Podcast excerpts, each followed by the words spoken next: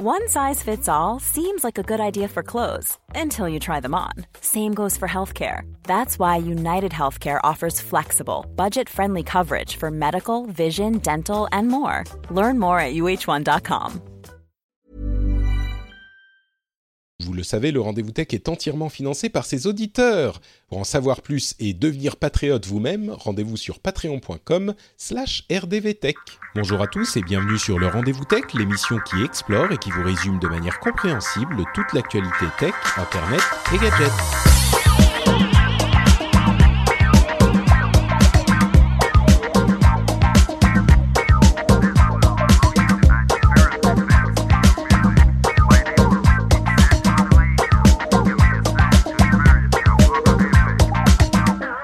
Bonjour à tous et bienvenue sur le Rendez-vous Tech, l'émission bimensuelle. Non, pas bimensuelle, ah là là, l'émission hebdomadaire où on vous résume toute l'actualité tech, internet et gadgets.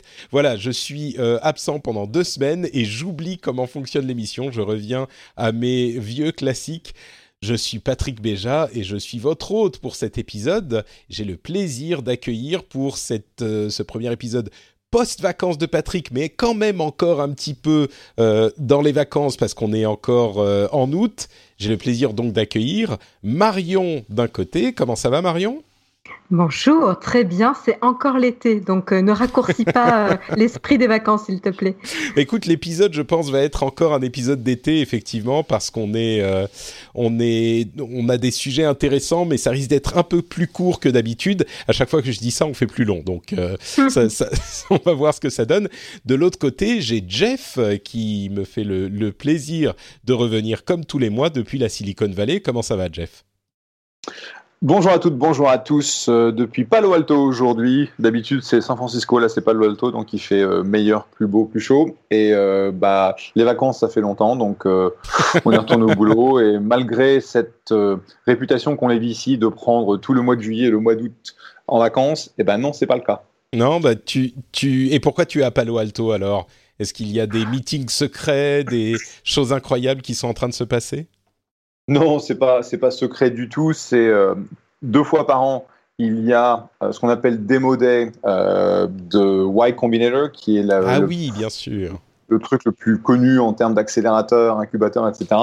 Et donc euh, aujourd'hui, c'est là où à peu près 400, 450 VC se retrouvent dans un amphithéâtre serré comme des sardines pour écouter le pitch de quelque chose comme 120, 125, 130 entrepreneurs sur deux jours. Et donc, euh, c'est de 2h à 6h euh, aujourd'hui, 2h à 6h demain.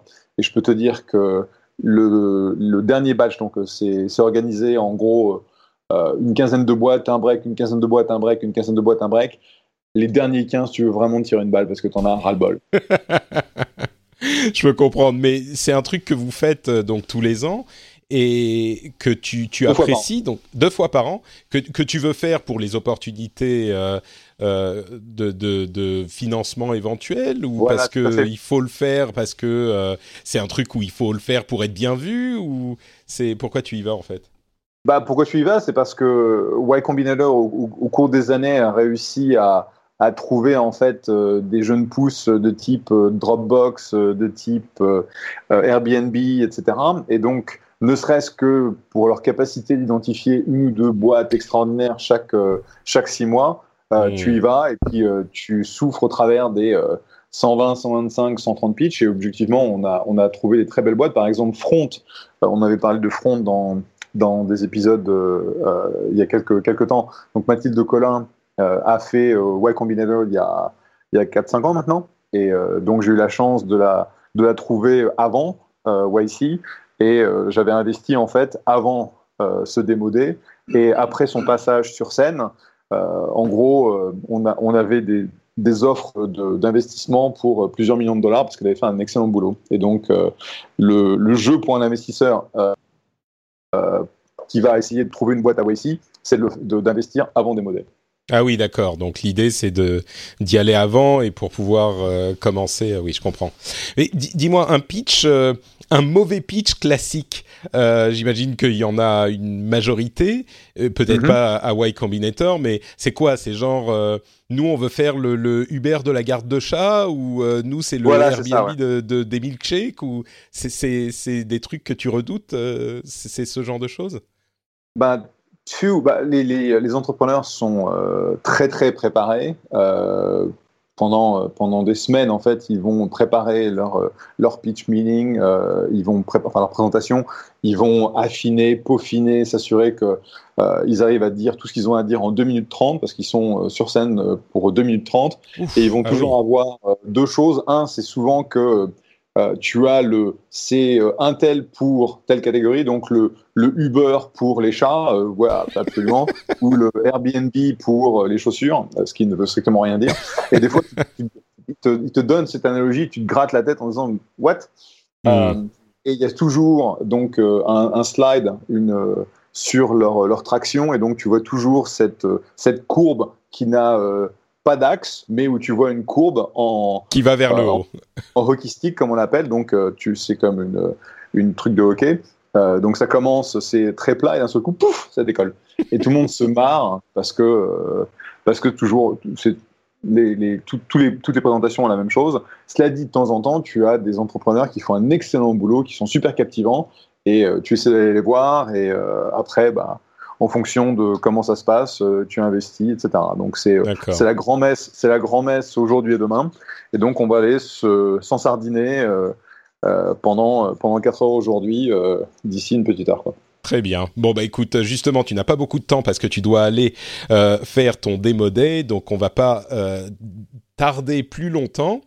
Euh, je te souhaite quand même bon courage pour, ça, ça a l'air d'être une expérience. Avant de nous lancer dans l'émission où on va vous parler de KaiOS, vous allez voir, c'est hyper intéressant, KaiOS. Euh, K-A-I-O-S, hein, pas C-A-I-2-L-E-O-S. Euh, on va vous parler de banques qui construisent des profils sur vos, vos comportements biométriques vous allez voir, c'est intéressant aussi. Et puis plein d'autres petites news euh, sur Apple, Google, euh, Amazon, etc.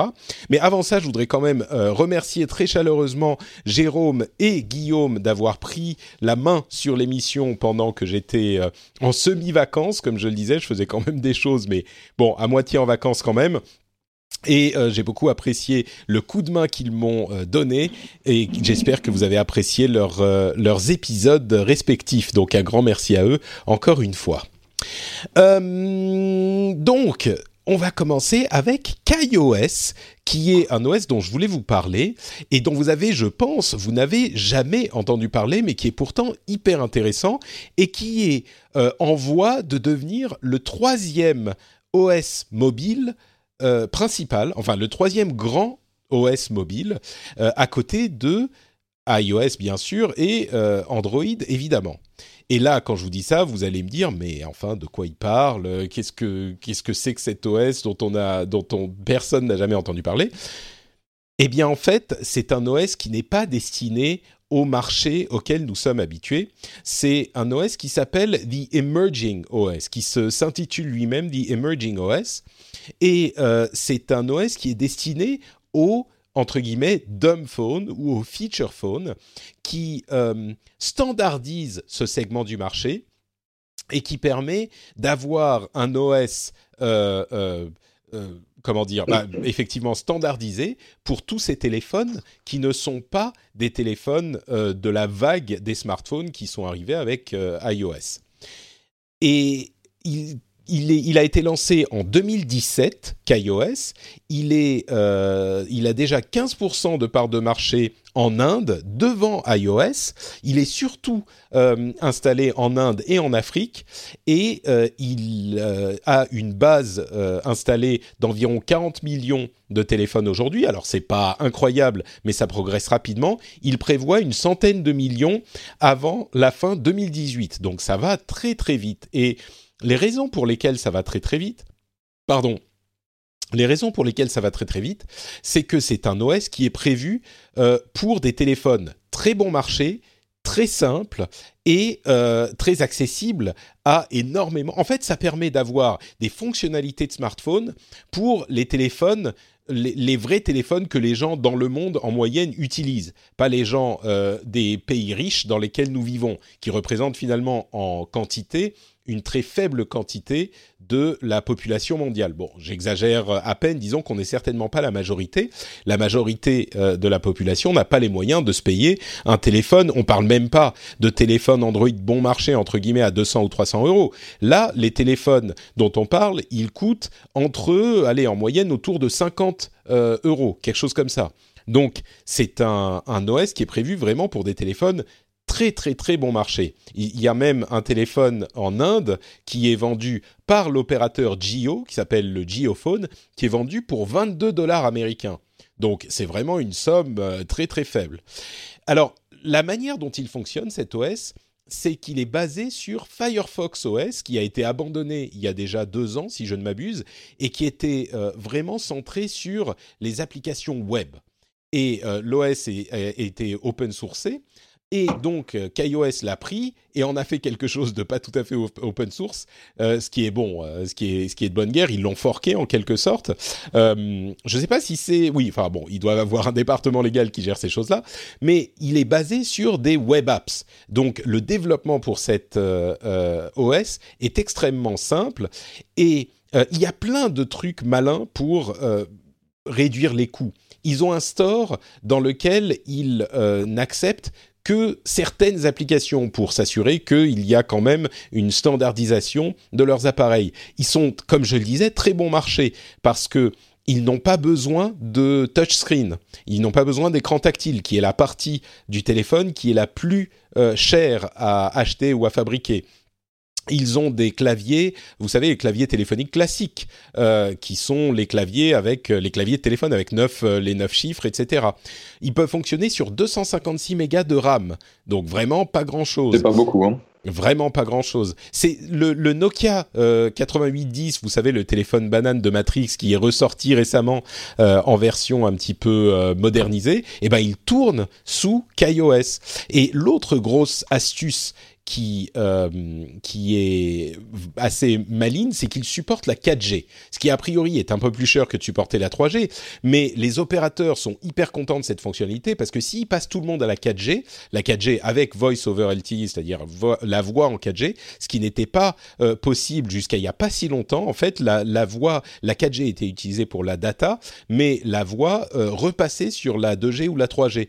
maintenant, les, la possibilité existe et il y a y a des téléphones qui peuvent faire ça. Et donc les opérateurs poussent vachement ce type de téléphone pour pouvoir à terme euh, ne plus s'occuper de leur réseau, ne plus maintenir leur réseau 2G et 3G et pouvoir euh, se concentrer sur la 4G et la 5G à terme bien sûr. Et évidemment, euh, avec ce type d'appareil, ils peuvent vendre des forfaits de données, alors très bon marché, à quelques dollars par mois. On parle de euh, genre 50 cents ou 2 dollars, 3 dollars, 2 dollars et demi, quelque chose comme ça. Euh, mais ils peuvent vendre de la data en plus du, du, du, du, téléphone et du service classique. Donc, il y a énormément de bons côtés pour KaiOS. Je vais vous parler d'autres choses aussi dans un instant, de de l'investissement de Google qui a investi un petit peu d'argent dans KaiOS. Euh, mais je vais déjà euh, vous, vous demander qu'on discute un petit peu de tout ça. Et je vais préciser que euh, il y a une vidéo qui est très bien faite sur le sujet de la chaîne Tech Altar qui parle de KaiOS que je vous encourage à aller regarder si vous vous en voulez un petit peu plus. C'est une vidéo en anglais, mais qui est vraiment très bien faite sur tous ces sujets. Donc déjà tous ces, trucs-là, est-ce que là on tient enfin notre troisième OS euh, euh, mobile euh, qui viendrait d'un endroit qu'on n'imaginait pas forcément, quoi? je vais, poser la question peut-être à, Jeff. Je ne sais pas si tu as un œil sur les pays en voie de développement ou sur les opportunités qu'il peut, peut y avoir là-bas ou la manière dont ils se développent, mais est-ce que tu penses que le troisième OS pourrait venir de cette partie du marché? Ça a du sens quand tu, quand tu réfléchis bien, puisque c'est la course aujourd'hui à la fonctionnalité entre euh, iOS et Android, et c'est forcément euh, basé sur des plateformes euh, matérielles qui sont qui ont, plein de fonctionnalités. et puis c'est un peu, enfin c'est pas étonnant. J'avais pas entendu parler de KaiOS. Même Mais personne, hein, il est sorti il y a un an, un an et demi à peine, ouais.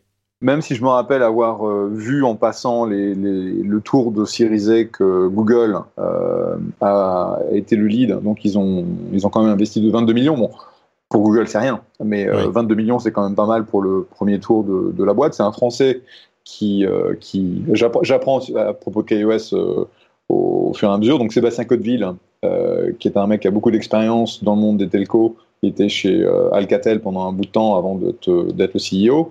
Euh, nous, on n'aurait pas regardé parce que la boîte, a priori, lui, il est basé à Hong Kong, même si le développement a l'air d'être basé à San Diego.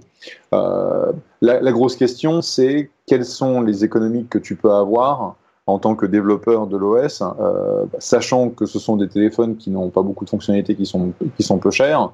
Euh, puisqu'on sait que euh, Google ne fait pas d'argent sur, euh, sur Android, mais par contre, ils, ils ont énormément de, de revenus sur la partie search. D'accord? Bien sûr. Donc, c'est assez, assez fascinant qu'ils arrivent à développer quelque chose de, de, smart, entre guillemets, pour les feature phones. ça a du sens. Est-ce que ça peut vraiment être une grosse boîte indépendante avant que Google les rachète? Google s'est déjà positionné euh, dans le capital avec cet investissement. Ah, donc tu penses qu'ils ont euh, une, bon, un investissement déjà qui est important à la base, mais peut-être pour se dire si on voit que ça décolle, ben, on peut les récupérer euh, relativement facilement. Quoi. Voilà, et ça peut être ça peut être Google, ça peut être Facebook, ça peut être. Enfin, c'est intéressant. Mais tu penses que quelqu'un va les racheter? Tu te dis, c'est pas un truc qui va rester. D'accord. Non. D'accord. Bah, c'est mon métier, c'est ce que je fais. C'est tu, tu, tu, tu, vois quelque chose, tu le développes, et puis au, bout d'un moment, soit tu penses que c'est une, boîte indépendante, et à ce moment-là, tu la mets, la sur les marchés publics, euh, soit tu pars du principe que euh, quelqu'un va mettre en place toutes les ressources d'engineering, euh, de marketing, de distribution pour que l'OS soit vraiment distribué partout. Et je pense que c'est difficile, étant donné le, les ressources limitées que tu vas avoir pour euh, bah, faire tout ça, euh, que ça reste indépendant. Donc mm. ça ne m'étonnerait absolument pas que d'ici 2, 3, 4 ans, quelqu'un les, rachète. Bah, on peut imaginer par exemple que Facebook se dise bah on veut notre propre OS peut-être, surtout s'il est concentré sur les marchés en voie de développement, encore que bon, voilà, c'est pas forcément. C'est exactement pour ça que j'ai pensé mm. à Facebook, c'est que ce sont des marchés qui sont super importants pour, pour la boîte en termes de développement et euh, ils sont limités en fait à la pénétration d'Android et d'iOS aujourd'hui et donc euh, ce serait pas forcément une ce serait pas forcément une idiotie. Hmm. D'ailleurs l'investissement qu'a fait Google euh, il y a une raison qui est assez intéressante c'est que contrairement à ce qu'on pourrait penser les assistants vocaux sont très importants sur KaiOS parce que d'une part c'est compliqué de taper avec le clavier T3 machin et il y a des gens enfin c'est pas hyper pratique et puis, il y a beaucoup euh, d'utilisateurs qui sont illettrés, enfin qui ne savent pas lire et écrire, euh, et donc avoir un assistant vocal est beaucoup plus euh, facile à utiliser que d'essayer, surtout en Inde où la plupart des gens parlent anglais, c'est beaucoup plus facile que de, de, de, enfin ça aide, ça rend beaucoup service aux gens qui peuvent pas utiliser leur téléphone en, en, plein et faire de recherche autrement. Donc évidemment, Google avec Google Assistant est très intéressé par ce type de, fonctionnalités. Euh, je sais que c'est quand même euh, assez loin de nous tous ces, types d'appareils, mais Marion, est-ce que ça te parle qu'iOS Est-ce que tu le vois euh, devenir important ou plus important à l'avenir ou qu'est-ce que tu en penses? Bah, c'est ce que vous avez dit. Hein. Je pense que vous avez bien bien cerné le sujet. en effet, ils sont concentrés sur les marchés émergents et aujourd'hui, le marché que, enfin, ce que représente euh, l'Inde, la Chine ou l'Afrique, euh, c'est quand même des marchés euh, énormes et que les grands constructeurs ou les grandes sociétés ne peuvent pas ignorer. On voit les difficultés de Google en Chine, on voit comment Apple, Google, etc. essayent de, s'installer en Inde. Donc évidemment, le fait que Google investisse dans, dans KaiOS, Enfin, ça fait complètement sens pour moi. Hein. C'est et, là où ça devient hyper intéressant, à mon sens, c'est que euh, les, OS qu'on a aujourd'hui, euh, que ça soit Android ou iOS, ils peuvent faire des appareils relativement simples, mais ils peuvent pas descendre au type d'appareil que fait qu'iOS. Et il y a toute cette partie de la population, comme tu le dis très justement, Marion, il y a la Chine. On pense souvent aux iPhones en Chine qui se vendent beaucoup, mais au-delà de Shanghai, Shenzhen, etc., la Chine est évidemment immense et il y a énormément, une grande partie de sa population qui peut pas se payer ce type d'appareil. Donc euh, le, marché pour un OS euh, qui, puisse tourner sur des téléphones qu'on va vendre à 20-30 euh, dollars, il est, hyper important. Et je me demande, moi, si on va fantasmer un petit peu, si KaiOS ne peut pas commencer par ce type de produit et puis à terme, pas tout de suite, mais d'ici un an, deux ans, trois ans, évoluer vers euh, des, appareils peut-être plus d'abord milieu de gamme ou bas de gamme euh, Android, et puis milieu de gamme, et puis ensuite, pourquoi pas, euh, avoir tout autre, tout, plein d'autres types d'offres. Donc, et, la clé, c'est vraiment cette standardisation de ce marché des feature phones, des dumb phones qui sont plus dumb, qui, existait depuis longtemps. Il y a plein d'OS différents, il y a plein, mais c'était complètement segmenté. Là, ils se disent, bah voilà, on fait un OS pour ces appareils, et du coup, ils installent une base hyper importante très très vite parce qu'il y avait un besoin, quoi. Tout, à fait. Et en plus, ce qui est intéressant, c'est que euh, on le réalise pas, mais il y a vraiment toutes les applications euh, standards euh, qu'on a l'habitude de trouver. Donc, euh, ça va ouvrir à une frange d'utilisateurs qui n'étaient pas encore connectés à ces services. ça va ouvrir bah, tous les services que nous on utilise aujourd'hui, et ça va représenter donc des nouveaux utilisateurs pour pour toute cette plateforme, quoi. Ouais. Alors bien sûr, c'est pas les utilisateurs les plus faciles à monétiser correctement parce que c'est pas les plus riches, mais oui, il n'empêche aujourd'hui. Aujourd'hui, oui, c'est sûr, c'est sûr. Et puis même, tu as, la pub hein, quand même. Hein. Mmh, c'est certain, oui. Et puis non, mais oui, aujourd'hui, c'est que c'est comme les, c'est comme euh, le Coca. Il faut le vendre aux enfants quand ils sont encore jeunes, parce que comme ça, ils continuent à en acheter quand ils sont. Enfin, il faut leur en donner envie quand ils sont encore jeunes, parce que comme ça, ils en achètent quand ils peuvent se, quand ils ont de l'argent. Donc, euh...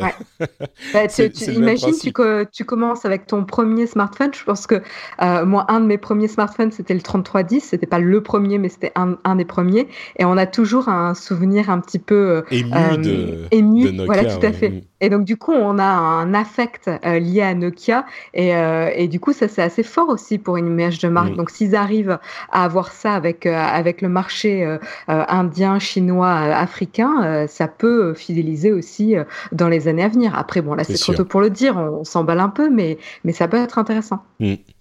Bon, donc voilà pour KaiOS, K-A-I-O-S, comme ça vous saurez maintenant. Voilà, maintenant vous saurez. Euh, un autre sujet que je voulais évoquer rapidement, c'est euh, une méthode des banques pour combattre la fraude, euh, qui en fait, ils analysent votre comportement biométrique, euh, enfin, ils ont des, biométriques sur votre comportement à partir de votre comportement euh, sur votre téléphone portable ou sur, enfin, principalement sur le téléphone portable, mais aussi sur les sites, c'est-à-dire la manière dont vous bougez la souris, la manière dont vous tapez sur le téléphone portable, la manière dont vous, dont vous swipez, dont vous tapez sur l'écran, etc. Et ils construisent un profil personnel sur vous. Et si quelqu'un d'autre ensuite réussit à s'introduire sur votre compte et euh, fait, fait, des opérations, mais avec un autre profil, un autre type de comportement qui est inhabituel, euh, eh bien, ils vont, ça va peut-être euh, lever une alerte et ils vont dire, oula, euh, une seconde avant de, confirmer ce transfert, on va demander la confirmation par un autre biais, par un coup de téléphone ou par un truc, parce que là, il y a un truc louche. Et ce type de méthode existe depuis longtemps pour les paiements par carte bleue et les paiements avec les banques. Vous savez qu'ils utilisent des trucs du genre, si vous faites un achat à Paris avec une carte bleue et que euh, trois heures plus tard vous faites un achat en Chine, et ben là il y a un petit truc euh, qui fait clic dans le système des banques et ils vont pas forcément autoriser le, système euh, tout de suite et ils vont demander une confirmation ou ils vont bloquer la carte bleue, etc.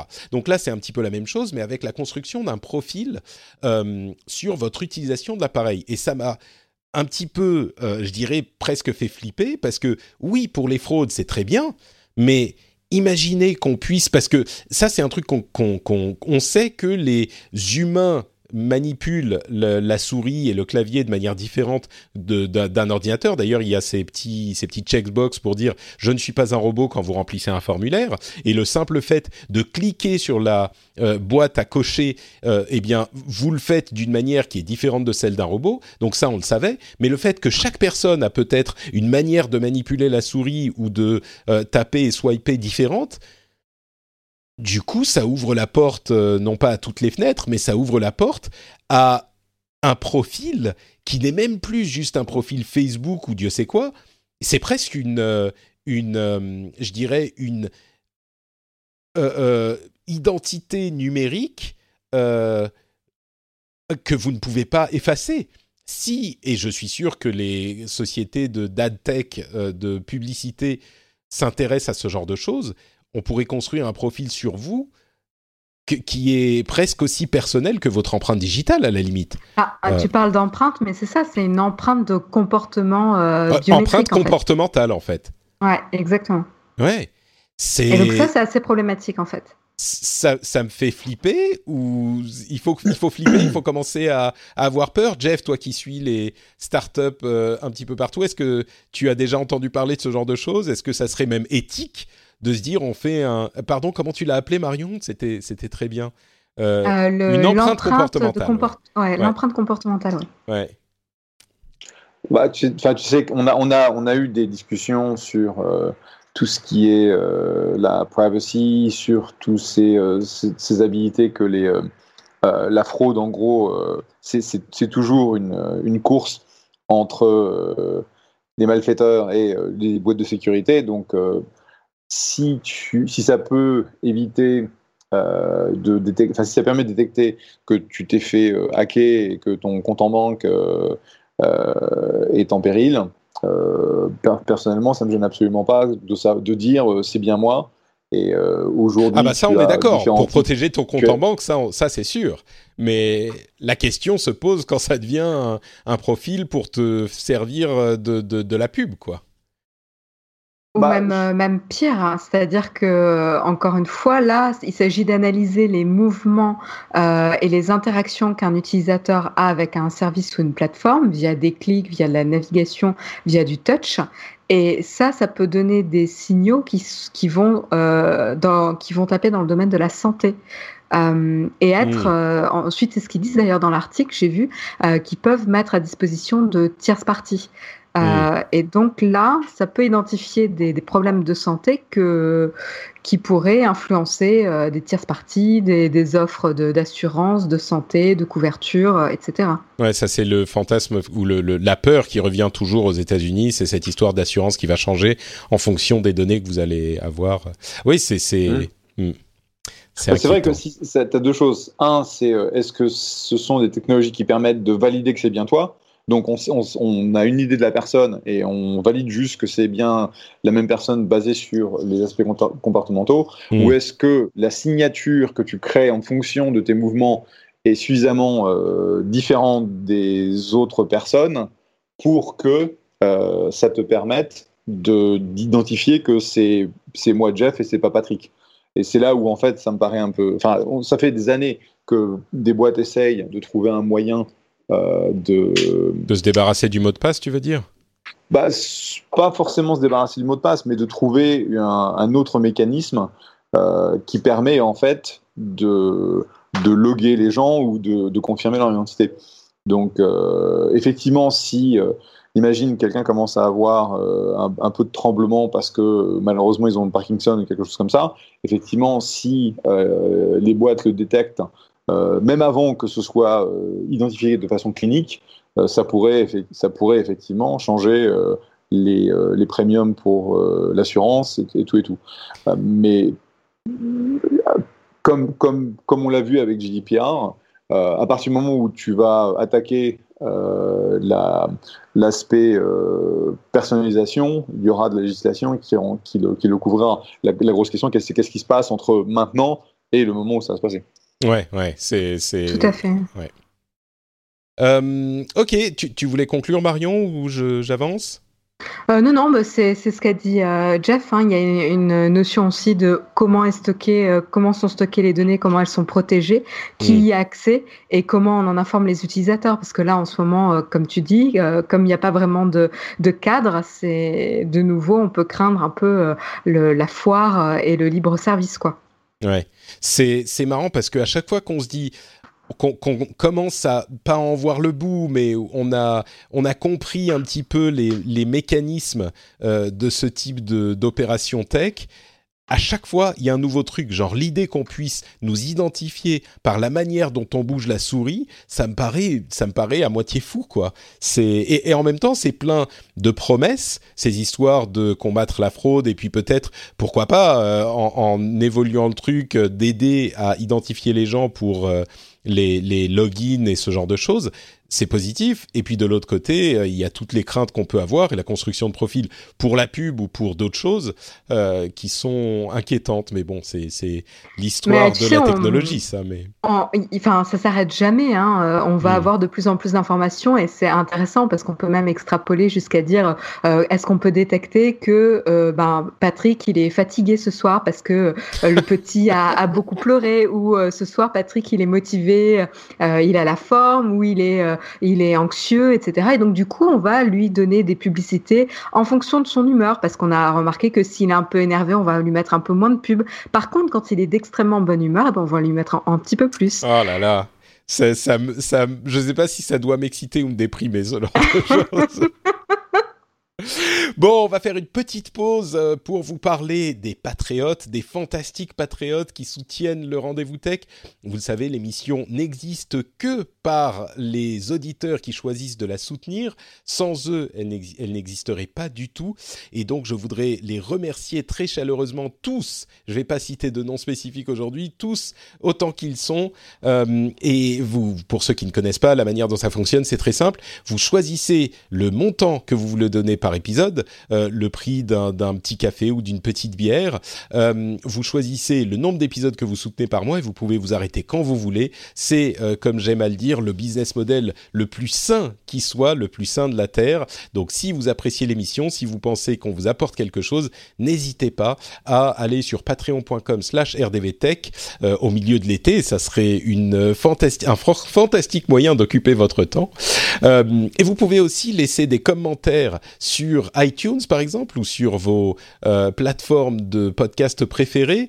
Euh, je vais lire très rapidement ceux de David76 et de Zib euh, qui ont dit respectivement super, un podcast que j'écoute depuis plusieurs mois maintenant. Patrick et les personnes dont il a le chic de savoir s'entourer sont très souvent pertinentes sur leurs analyses. En bref, un bon moment d'écoute pour tous les amoureux de la technologie. Allez-y les yeux fermés. Merci David. L76 et euh, Zib qui dit auditeur depuis bientôt trois ans, je ne peux plus me passer de ce rendez-vous hebdo sur la tech.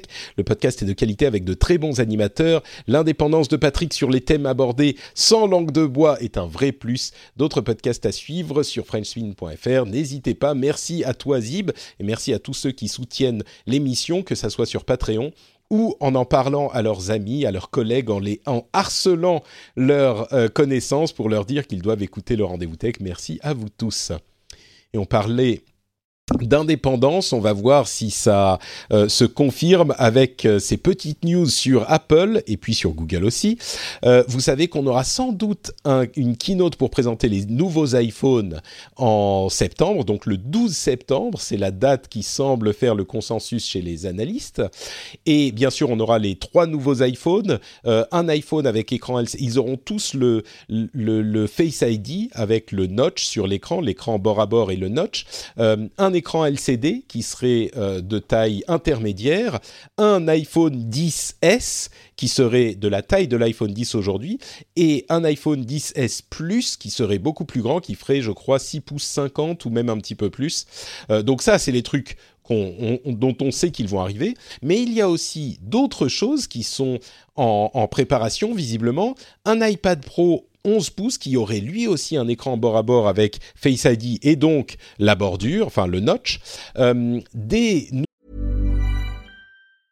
I'm Sandra, and I'm just the professional your small business was looking for. But you didn't hire me because you didn't use LinkedIn jobs. LinkedIn has professionals you can't find anywhere else, including those who aren't actively looking for a new job but might be open to the perfect role, like me.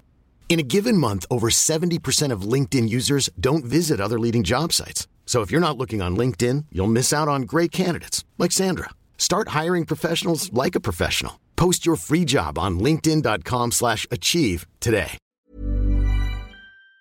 Nouvelles Apple Watch, donc la Series 4, la quatrième série.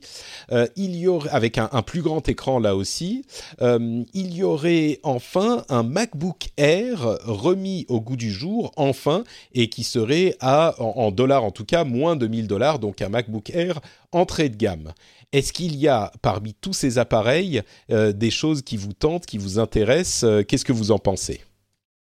Commençons par le plus grand fan d'Apple dans cette assemblée. J'ai nommé Jeff. Non, non, je me suis calmé, je me suis calmé. T'es es devenu euh, raisonnable récemment. Ouais, bah, euh, on regardera de toute façon euh, le, le 10S et le 10S Plus en fonction de, des specs, etc. Objectivement, ça fait, ça fait plusieurs années qu'on n'a pas besoin d'upgrader. bon, le 10S c'était sympa pour, pour un certain nombre de, de choses. Euh, maintenant que je me suis fait à, Face ID, euh, je pense que je vais, je vais y rester. Euh, mais sur les autres appareils, surtout les iPhones, on sait qu'ils arrivent tous les ans, mais sur les, les, iPads, les Apple Watch, les MacBook Pro, tout ça Bah, un, je suis toujours un fan de Fitbit, même si j'ai même si j'ai vendu ma position depuis très longtemps et donc j'utilise toujours les produits Fitbit. Euh, donc, ah, il y a le Fitbit euh, euh, Charge 3 qui va arriver d'ailleurs. Charge 3 qui vient, qui vient de sortir, oui, tout à fait. Parce que en fait, avec, avec écran, écran tactile et tout. Avec écran tactile. Hmm.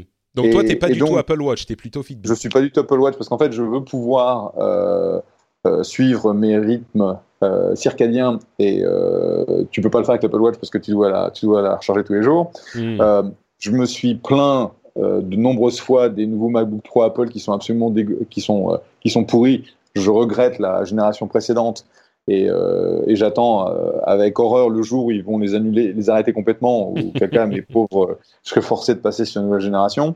Et en fait l'iPad, bah j'ai jamais j'ai jamais trouvé une utilisation pour l'iPad. Hmm. Donc j'ai j'ai eu le grand iPad, le petit iPad. Mais, mais je l'utilise pas. Donc pour moi, la seule, la seule chose que je continue à utiliser tous les jours, plusieurs heures par jour, c'est mon iPhone. Euh, c'est quasiment mon outil. Enfin, j'utilise beaucoup mon ordinateur, mais c'est mon mon outil de, principal de travail. Et donc, euh, si est plus rapide, si euh, il a plus de mémoire, si euh, il y a de nouvelles fonctionnalités, je vais regarder parce que si l'iPhone augmente ma productivité de quelques pourcents, c'est quelque chose qui qui aura un impact sur moi. Hmm, d'accord. D'ailleurs, le, prix de l'iPhone 10S Plus sera intéressant parce qu'il sera sans doute à quoi 1200 euros, quelque chose comme ça. Si le 10S reste à 1000, 1000 euh, euros, euh, il y aura sans doute le, celui avec écran LCD qui sera moins cher, celui le 10S qui sera à 1000 euros et puis le, Plus qui sera plus cher, j'imagine. Il s'est tellement bien vendu le disque. Ouais, donc c'est toi, c'est vraiment les téléphones. Marion, toi, il y a quelque chose qui te qui t'intéresse dans toute cette euh, flopée de rumeurs? Euh, alors moi je suis pas du tout du tout euh, Apple Watch, mais euh, ils ont annoncé qu'il y aurait un capteur pour l'UV. donc ça je trouve ça assez cool, surtout pour un produit. Enfin ils ont annoncé, c'est une rumeur.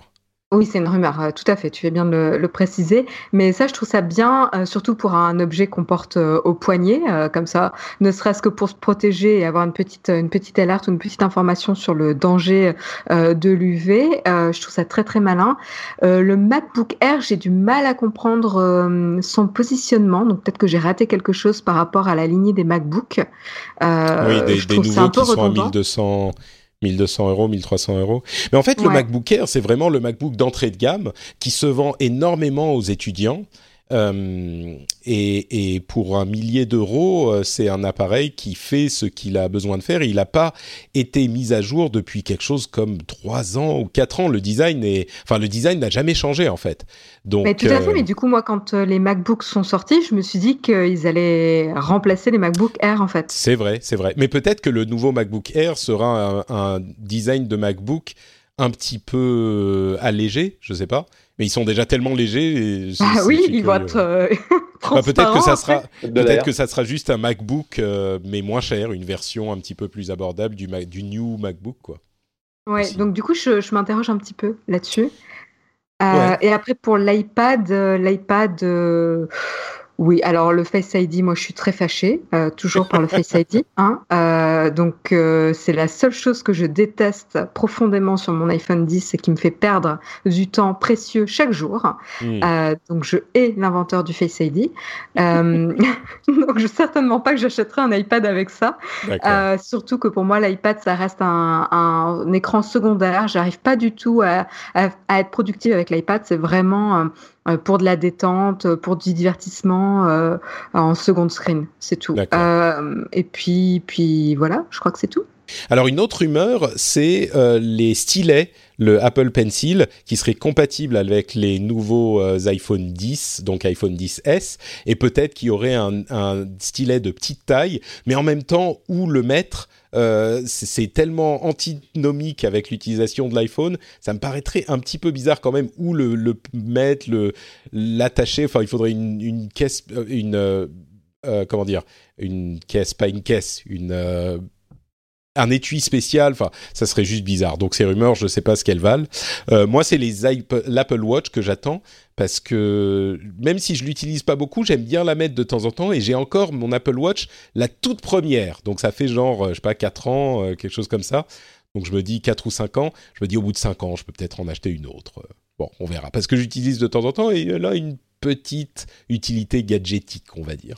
Donc là, tu cherches une excuse pour acheter gros, la nouvelle version de l'Apple Watch. Je cherche une excuse pour Que acheter quelque chose, que pour acheter quelque chose euh, dans, dans, dans cette euh, à cette keynote d'Apple. Il faut bien que je peux pas rentrer dans un Tu sais- magasin et ne sais, ressortir euh, avec rien. Apple, Apple a déjà passé le, le, le trillion de dollars, euh, donc 1000 milliards de dollars. En Ils termes ont de pas besoin cap. de moi, c'est ça? Ils n'ont peut-être pas besoin que tu dépenses euh, des sous euh, euh, si durement gagnés grâce à nos patriotes C'est vrai, c'est vrai. Pour Sinon, tu peux Watch. changer de, de bracelet d'Apple Watch. Hein. Oui, mais c'est juste qu'elle elle commence à être sérieusement vieille la mienne, donc euh, bon, Oui. on verra, on verra. Ah, Il veut changer, il veut changer sa, son Apple Watch parce que ça fait trop longtemps qu'il l'a et puis voilà, c'est tout. Alors ça. la question Mais- c'est est-ce que est-ce qu'ils ont augmenté la, la durée de vie de la batterie sur ce sur celle-là ou pas? Ah bah non, non, ils vont augmenter la taille de l'écran, donc ils vont rester à une journée, euh, un peu plus d'une journée, deux journées si t'es si tu l'utilises pas beaucoup. Donc, euh, Mais c'est une blague, c'est une blague. Comment comment comment, Bah, tu c'est- peux, comment tu peux comment tu peux regarder un truc et te dire ah bah ça va pas durer la journée. Franchement, euh, déjà euh, moi ça dure cinq jours et je suis pas content. Ah, Bah, clairement, c'est pas, c'est pas, elle est pas faite pour toi, ça c'est certain. Moi, je l'utilise en fait, c'est tout bête, mais c'est, c'est une sorte de couteau suisse. Euh, j'utilise même le, le dans la dans la maison de campagne, comme il fait nuit euh, en, en, en, en hiver, il fait nuit et il fait très noir dans la grande maison. Donc euh, et pour pas ré- réveiller le petit, tout ça, je l'utilise en en, euh, en en lampe torche en fait. C'est, tout con, hein, mais bon, ça fait oui, cher la lampe torche, vous allez me torche, dire. Ça coûte pas grand chose. Hein. Non, mais c'est sûr. Enfin, mais c'est- je- L'inspecteur j'utilise pas gadget que avec pour son ça. poignet. Euh, Non, mais c'est ça. Mais, mais je l'utilise pas que pour ça. Mais euh, c'est l'un, des- c'est le genre de donc, truc. donc ça c'est l'utilisation principale. Ok, c'est quoi l'utilisation numéro 2 Lampe torche, Allez, on va voir parce que je, je te parie ce que tu veux que en gros pour 30 dollars, tu arrives à acheter les 4 ou 5 trucs pour lesquels tu utilises ta, ton Apple Watch. Non, je suis Et en plus, d'accord. t'as pas besoin Non, de mais charger. Jeff, t'as t'as rien compris, ça ne sera jamais aussi compact que l'Apple Watch. Il ne C'est peut ça. pas transporter Non, non, en même temps une lampe torche, une calculette, euh, je ne sais quoi d'autre. Des, euh, des, pour- des, euh, comment, des, des timers, euh, tu vois, des alarmes, tout ça. Et, et est-ce que euh, la l'autre solution que tu pourrais me proposer, Jeff, est-ce que elle aurait un logo de pomme dessus? Non. Donc voilà, c'est bien le problème. Ça- Non, mais je veux dire- te- je peux t'aider, hein, Patrick, hein, je peux te dessiner. hein. T'es designeuse, c'est ça. Mais euh, non, mais au- au-delà de ça, c'est il y a aussi l'aspect euh, simplement l'envie de mettre une montre au poignet. Euh, qui est, j'ai pas envie de la voir tous les jours, mais de temps en temps, c'est c'est juste, bah, comme tout le monde le dit, c'est un, un, un petit bijou quoi, un, un- l'aspect bijou qui joue aussi. À ce moment-là, tu t'achètes une belle montre pour euh, 50 à 100 dollars et puis euh, si Non, mais tu- je veux pas. comme ça, tu peux en acheter plusieurs. Mais je veux pas une belle montre. Je veux une montre tech qui soit un truc de geek, qui me fasse euh, ma, ma, ma lampe torche en même temps, tu vois. Mais oui, C'est- mon geekounet, pas de problème. C'est bien résumé. Bon, parlons de Google un petit peu, qui euh, serait en train de préparer le lancement de son euh, enceinte connectée avec écran, comme le Echo Spot, je crois, il s'appelle comme ça. Euh, juste pour dire que moi, je ne trouve toujours pas d'utilité à toutes ces enceintes connectées. J'en parlais sur Twitter il y a quelques jours, et euh, j'ai l'impression que les gens les utilisent pour mettre des timers, mettre de la musique et avoir leur briefing du matin. Ah, t'as oublié un usage très important là, Patrick. Ah oui bah, écoutez le rendez-vous tech. Ah euh, sur, Chez Google, je crois qu'on peut, je suis pas sûr qu'on puisse chez Amazon. Je voulais faire une, une skill avec quelqu'un qui sait faire ça et euh, j'ai pas eu le temps de m'en occuper. Alors en tout cas, nous, on a été euh, contacté par quelqu'un qui avait acheté un Amazon EcoSpot et qui nous dit alors, vous avez un skill pour le Techscope de Naotech là, que ah je puisse écouter Et on lui a dit bah non, non. Il fait bon, bah alors je vais bosser dessus. Ah, bon, bah, oui. c'est gentil ça. On n'a pas encore de nouvelles, hein, mais. Euh, ouais. Non, mais moi, il y a, quelqu'un effectivement qui a fait ça pour un autre podcasteur que je connais et je voudrais m'en occuper pour faire ça pour le rendez-vous tech aussi. Mais bon, vu l'utilisation que j'en ai moi-même, je suis... Bon, enfin bref, donc Google va arriver avec Google Home avec écran. Euh, il y a eu cette histoire de scandale sur la localisation et l'enregistrement de la localisation dans Android, puisque le fait de désactiver le, le, paramètre qui s'appelait Location History, donc euh, historique de localisation, ne désactivait pas le fait que euh, Google connaissent votre localisation. Et pour moi, c'est un petit peu comment dire, une tempête dans un verre d'eau parce que Évidemment, si vous désactivez l'historique de localisation, ça veut dire qu'il ne va pas enregistrer votre localisation euh, euh, euh, forcément. Mais par contre, il a bien sûr besoin de votre localisation pour euh, que vous utilisiez pour plan, par exemple, pour, pour, pour, vous localiser sur un plan. Quand vous lancez une application de plan, bah forcément, il va avoir besoin de savoir où vous êtes. Donc, la, la, manière dont c'était décrit dans les paramètres était peut-être pas 100% juste, donc ils ont corrigé un petit peu ça, mais voilà, ça a, petit, ça a fait un petit, un mini scandale la semaine dernière, donc je voulais l'évoquer j'ai pas l'impression que c'était non plus la fin du monde, quoi. Je sais pas si ça vous a marqué, mais bon, voilà. pour moi, c'était pas incroyable. Euh, bon, visiblement pas. Donc, parlons de Google en Chine. Euh, en fait, c'était un, il y a quelques années de ça, il y a une dizaine d'années, euh, Google a annoncé qu'il quittait la Chine pour des raisons vraiment éthiques ils avaient dit qu'ils ne voulaient pas livrer des informations sur les dissidents, euh, euh, que leur demandaient les autorités chinoises. Donc ils ont quitté la Chine et ils opéraient depuis Hong Kong, bien sûr. Et là, on a des rumeurs persistantes depuis plusieurs semaines selon lesquelles Google serait en train de préparer une version de son moteur de recherche qui euh, pourrait être compatible avec les besoins et les désirs de, du gouvernement chinois. Et on a appris récemment, là, il y a quelques jours, que euh, Sergey Brin n'était même pas au courant. Euh, donc Sergey Brin qui gère Alphabet et qui a évidemment, enfin, je ne sais pas exactement quelle est la structure entre Sergey et, pardon, et Larry Page mais bien sûr, ils sont euh, à la tête du conglomérat.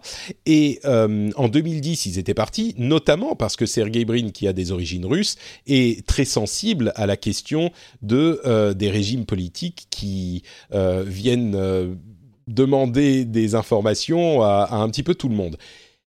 Donc, en même temps, le marché chinois est tellement énorme, on peut se dire bon, c'est c'est bien, enfin c'est bien d'avoir euh, ce, genre de principe, mais est-ce que c'est vraiment le boulot d'une société euh, privée de, décider avec qui euh, il est acceptable de faire du, business ou pas? Enfin, est-ce que Google aurait raison de revenir en Chine ou pas? Je vais poser la question à, Jeff, parce que tu n'as plus que quelques minutes avec nous pour aller écouter tous tes, tous tes pitchs toute l'après-midi. Est-ce que ça serait compréhensible ou est-ce qu'ils ont fait une, ils ont pris une décision euh, éthique à laquelle ils devraient se tenir? Le, Je pense que le problème, c'est que l'importance de la Chine au, niveau de l'Internet mondial a énormément, s'est énormément euh, développé depuis euh, quelques années. On voit aujourd'hui le, le, nombre de boîtes chinoises qui sont dans le top, euh, top 100 des, euh, des boîtes Internet mondiales. Et même si je pense que Google, fondamentalement, voudrait respecter la partie éthique, au niveau commercial, au niveau business, c'est vachement difficile pour eux de, de s'y tenir. Et c'est pour ça qu'il y a autant de, de protestations en interne. parmi les employés sur il y a, eu une pétition qui a recueilli un millier de signatures. Enfin, c'est compliqué, oui c'est un millier de signatures, bon, mais c'est pas, c'est qu'un petit morceau de Google. Hein, non, c'est sûr, mais c'est quand même, c'est ça fait tourner les têtes, quoi. Oui, tout à fait, c'est significatif. Mais je pense qu'ils sont un peu, ils sont un peu euh, stock, parce que bon, c'est euh, c'est une boîte qui va aussi arriver à, un trillion de, dollars de market cap. Euh, le, les marchés sur lesquels ils doivent opérer sont, sont, globaux et ne, ne, rien faire en Chine quand tu es Google, c'est c'est vachement difficile. Quoi. Donc, je bah, pense que c'est seulement... c'est une, une réponse qui est très nuancée. Quoi c'est non seulement compliqué pour la Chine, mais c'est aussi compliqué de se priver des données que peuvent euh, euh, euh, fournir les, les enfin, la population chinoise en utilisant les moteurs pour peut-être avoir des informations qui seraient intéressantes pour l'ensemble de leurs services. C'est là aussi peut-être qu'il y a, enfin on ne sait pas, hein, là on suppute, on on, imagine, mais il y a peut-être un petit peu de ça aussi. Euh, tu nous dis quand tu dois partir, Jeff. Hein, je vois que l'heure avance, donc. Euh, bah, je veux partir d'ici 2-3 minutes. D'accord. Je, suis intéressé par la réponse euh, de, Marion. Alors, Marion, résous ce problème pour nous. Est-ce que Google doit retourner en Chine ou est-ce qu'ils doivent respecter le, leur ancien, ancien slogan Don't be evil bah, c'est un équilibre euh, compliqué à trouver. Hein. Je pense qu'il n'y a pas de, a pas de réponse facile là-dessus. Euh, il faut qu'ils soient prêts à, à, trouver le juste milieu entre mettre en danger leur image de marque et les valeurs qu'ils étaient censés soutenir jusqu'ici, et se transformer, même s'ils disent qu'ils ne vont pas le faire, en outil de propagande et de censure pour euh, le gouvernement chinois. Euh, le problème, c'est qu'il ne s'agit pas, euh, il s'agit pas d'une technologie anodine, si ça existe une technologie anodine, euh, ou juste, je sais pas, il s'agit pas d'un d'un couteau suisse ou d'un. En fait, il s'agit d'un couteau suisse un peu digital, enfin numérique, mmh. euh, qui va être utilisé par le gouvernement. Et c'est ça qui est très très problématique. Euh, et c'est et en fait, c'est pas le même problème pour toutes les sociétés qui souhaitent euh, s'implanter sur le marché chinois. Et là, malheureusement, pour Google, ils sont pile poil là-dedans pour moi, je pense qu'ils se mettent euh, extrêmement en danger. Même si, encore une fois, ignorer le marché chinois, c'est aussi se mettre en danger euh, avec la montée des marques chinoises qui vont ensuite grappiller le marché euh, européen, enfin occidental, euh, etc. Donc c'est aussi un autre danger. Hein. Est-ce qu'on a envie euh, d'avoir, on a DJI qui est déjà sur le marché européen, enfin occidental, et qui ont beaucoup de succès.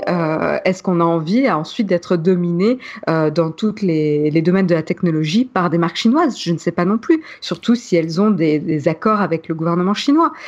Bah là, c'est sûr que pour Google, alors moi je pense que c'est un projet qu'ils ont lancé genre pour voir si c'était faisable, euh, sans trop en parler. Euh, il doit y avoir Pichai qui a entendu, qui, qui s'est fait pitcher le truc justement, et il a dit bon, on n'en parle pas à Larry et Sergey, développe-le dans ton coin, on verra ce que ça donne une fois que ça sera fait et si c'est implémentable. Pour le moment, on voit juste ce que ça donne. Mais évidemment, au départ, tu te dis, on va juste créer un moteur de recherche qui va censurer les résultats dont ne veut pas le gouvernement chinois. Ok, bon, le, dommage est minimal, mais évidemment, à terme, euh, Google, s'ils se lancent sur le marché chinois, ils vont pas se limiter au moteur de recherche. Il va y avoir tous leurs services, Google Docs, euh, enfin tous les tous les euh, services qui permettent d'avoir des, enfin, Gmail, etc. Et bien sûr que le gouvernement chinois va aller les voir, il va leur taper à la porte. et on voudrait les infos sur un tel, on voudrait les infos sur un tel. On a vu que le gouvernement chinois était en train d'établir un registre des Ouïghours. Je ne sais pas si vous avez vu ça, mais ils ont carrément un registre de toutes ces euh, minorités ethniques euh, musulmanes qui est en rébellion depuis. Enfin, il y a toute une répression, c'est horrible.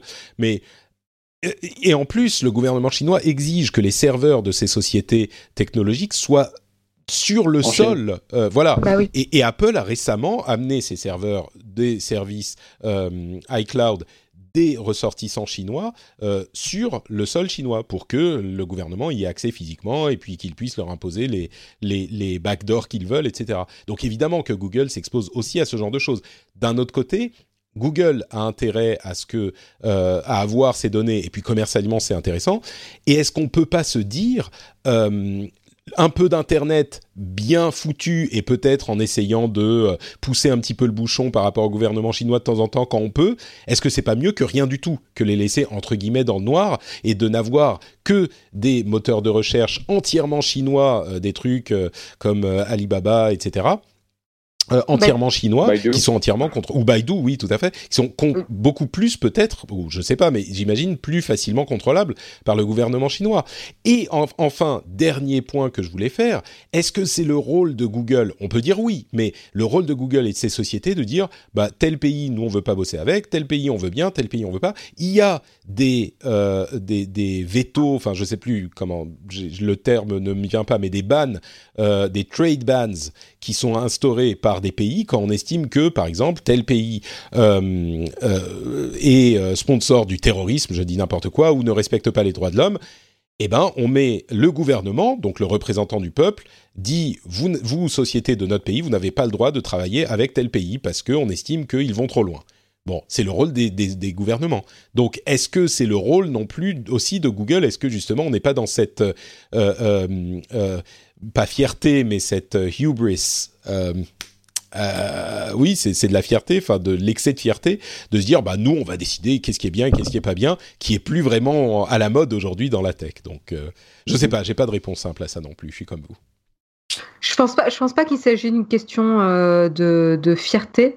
Euh, je pense que c'est euh, c'est le positionnement d'une marque et la et la, la vision et, et la, la réputation ou l'image de marque qu'elle donne euh, auprès de ses utilisateurs. C'est un c'est un parti pris. Après, euh, si Google l'assume, il l'assume. Un point. Pardon, c'est l'orgueil. C'est l'orgueil. Et si il y a une un, un, une dose d'orgueil parce que quand ils sont partis de la Chine, c'était peut-être pas de l'orgueil, mais mais au moins de la. Bah, un peu quand même. Ouais, c'était genre nous on ne fait pas, nous on ne bosse pas avec euh, des, des des gouvernements euh, qui font telle et telle chose parce qu'on est dans le evil. Il y a une certaine dose de jugement moral, quoi. Parce que ça les arrangeait à ce moment-là de dire ça euh, de cette manière-là, au lieu de dire bah ça, nous, ça hmm. va nous coûter beaucoup, enfin assez cher de. Moi, je crois qu'il y avait une volonté authentique de Sergey Brin, mais bon, on saura jamais. Mais...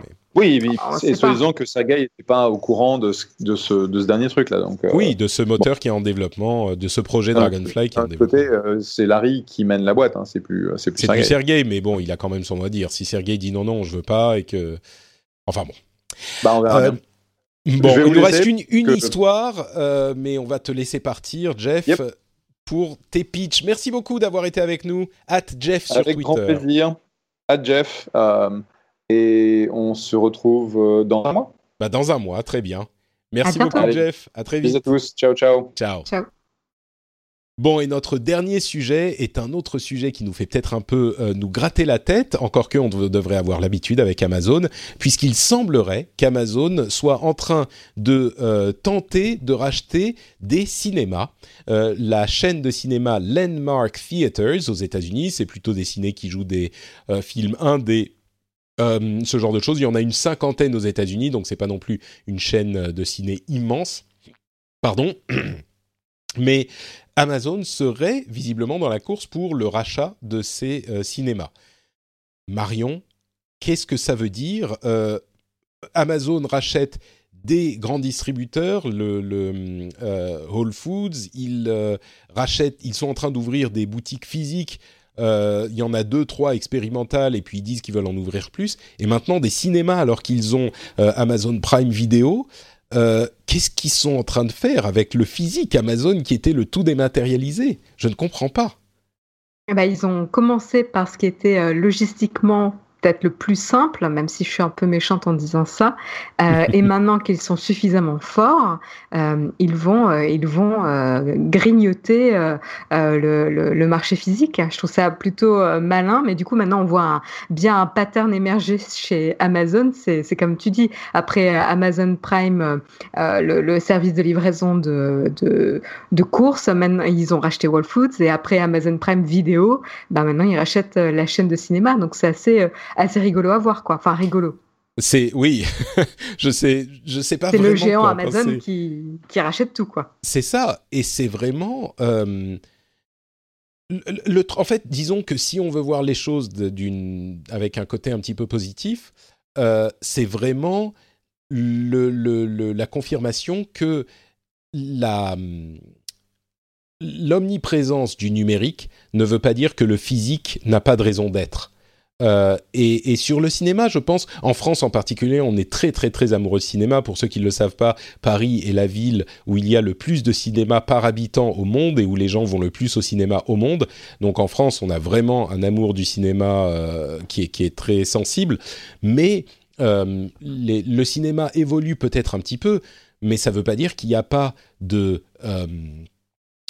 place pour l'expérience cinéma dans la vie des gens je, crois que le fait que Netflix et Prime Video et tout ça soient aussi euh, et autant de succès ne veut pas dire que les gens ne vont pas au cinéma. Et on le voit avec les succès des films à grand spectacle de ces dernières années. Euh, il n'y a pas une année qui se passe sans que un film de super-héros ou un truc du genre ne batte le record de, de l'année précédente. Donc, c'est le cinéma a encore de beaux jours devant lui, et peut-être qu'Amazon cherche aussi un moyen facile de placer les films qu'ils produisent pour euh, le service Amazon Prime dans des cinémas. Est-ce que c'est une question d'image? Est-ce que c'est une question vraiment de se dire ça va nous faire de l'argent? C'est pas avec 50 euh, salles qui vont faire de l'argent, mais peut-être qu'ils voudraient s'étendre ensuite. Enfin, est-ce que c'est une question de prestige peut-être euh, Simplement de se dire nos films Amazon Prime Vidéo vont, vont sortir dans les ciné pour ceux qui le veulent aussi, en plus d'être disponibles sur Amazon Prime? Je pense que c'est possible. Euh, ça peut être aussi euh, une chaîne qui va leur permettre de tester, euh, tester des programmes, hmm. qui va leur permettre d'organiser des événements avec potentiellement les créateurs de, de, de l'œuvre. Et en effet, je pense que ça peut participer à, à l'image d'Amazon. Tu sais, on parlait notamment des boutiques Apple Store, de, de, des Mi Store, etc. C'est pas forcément pour, pour faire plus de chiffres, c'est juste pour euh, faire une démonstration de l'expérience des différents produits d'Apple, euh, de la marque, euh, de, l'écosystème Apple. Ben là, c'est peut-être aussi un peu la même chose. en se faisant un nom sur, ces, sur cette chaîne de cinéma, en associant l'image d'Amazon, ben on va associer euh, Amazon à, euh, à des, des films indés euh, bien produits qui sortent des blockbusters de super-héros qu'on voit à longueur de journée au cinéma parce que l'expérience de pour cinéma notre plus grand plaisir, tu as oublié de dire pour notre plus grand plaisir. Pour notre plus grand plaisir et divertissement, je vais dire, mais l'expérience du cinéma ne se limite pas évidemment à ça et heureusement. ah, t'es bien parisienne, toi. Ah non, mais alors là, moi j'adore aller voir des films de super-héros au cinéma. Hein. Alors là, il n'y a pas de souci. Ça va, ça, ok. On peut continuer. J'arrête de t'interrompre parce que tu as dit ça. Ok, ça va. Non, mais je pense que, comme tu le disais, c'est, c'est un peu euh, similaire à ce que Apple fait avec ses Apple Store, où ils vont euh, se servir de leur boutique pour asseoir leur image de marque, créer une hmm. expérience autour de la marque. Ben là, c'est peut-être la même chose. Ils veulent associer Amazon à peut-être une image un peu plus indé, même s'il reste euh, accessible au grand public. Tu vois, ils ont quand même racheté Whole Foods. Je veux dire, Whole Foods, c'est quand même pas le supermarché du coin. Hmm. donc, tu vois, c'est un peu le truc bobo quand même. Ouais. ouais, voilà, complètement même. Non, c'est vrai, il y a une valeur euh, euh, tangible en fait à ces choses-là. Et je crois que euh, l'intérêt pour Amazon de, sortir un petit peu du numérique ou d'avoir des tentacules qui sortent du monde numérique pour se s'ancrer dans le monde physique et dans le monde tangible, ça, ça peut être c'est un, moyen de rendre leur présence sensible aux gens aux, vrais gens en fait. Et c'est vrai que euh, d'une part c'est important et puis d'autre part euh, peut-être qu'il y a une petite, euh, un petit élément de waouh bah on peut le faire, ça va nous coûter combien Quelques dizaines de millions, peut-être une centaine. Bon, ok, vas-y prends-le, tu le passes dans le bilan de ce, de ce trimestre et puis c'est bon, ça passera. Bon, je savais pas quoi faire cet été. Bon, allez, on va racheter une petite chaîne de cinéma. Ça va m'occuper pendant deux mois. C'est ça, c'est ça. Et on verra ce que ça donne. Bon, bah très bien, voilà pour euh, notre épisode, euh, notre épisode d'été. Merci beaucoup euh, d'avoir été avec, avec nous, j'allais dire, mais avec moi, Marion. si les auditeurs veulent retrouver un petit peu plus de ton activité internetienne, et s'ils ont une âme musicale et artistique, je dirais, pour t'orienter un petit peu, où est-ce qu'ils peuvent te retrouver? Euh, ils peuvent évidemment me retrouver sur mon blog de musique euh, wildsession.fr ou même euh, le, compte Twitter du même nom. sinon, vous pouvez me suivre sur Aisea Design également. et le lien sera dans les notes de l'émission. Merci beaucoup Marion et bien sûr Naotech TV aussi aussi. Euh, pour ma part, c'est Note Patrick sur euh, Twitter, Facebook et Instagram. Euh, vous pouvez me retrouver sur toutes ces plateformes. Vous pouvez aussi retrouver l'émission sur FrenchSpin.fr où vous pouvez venir commenter si on dit des choses qui vous intéressent, qui vous, que vous trouvez intelligentes, vous pouvez venir nous le dire, ou des choses que vous trouvez un petit peu bêtes, ça nous arrive de temps en temps. Vous pouvez nous corriger également, donc sur frenchspin.fr. Vous pouvez aussi dire à vos amis, à vos collègues que euh, l'émission est intéressante et les encourager à l'écouter, et même euh, les abonner sur leur app de podcast euh, et leur dire voilà, maintenant tu es abonné, tu peux écouter. Par exemple, je ne, je ne suggère pas que vous euh, craquiez leur, que vous hackiez leur smartphone pour leur mettre le rendez-vous texte sur leur, sur leur euh, portable. Mais bon, disons que Un si vous le faites, euh, c'est pas c'est pas un gros problème, c'est pour la bonne cause quoi.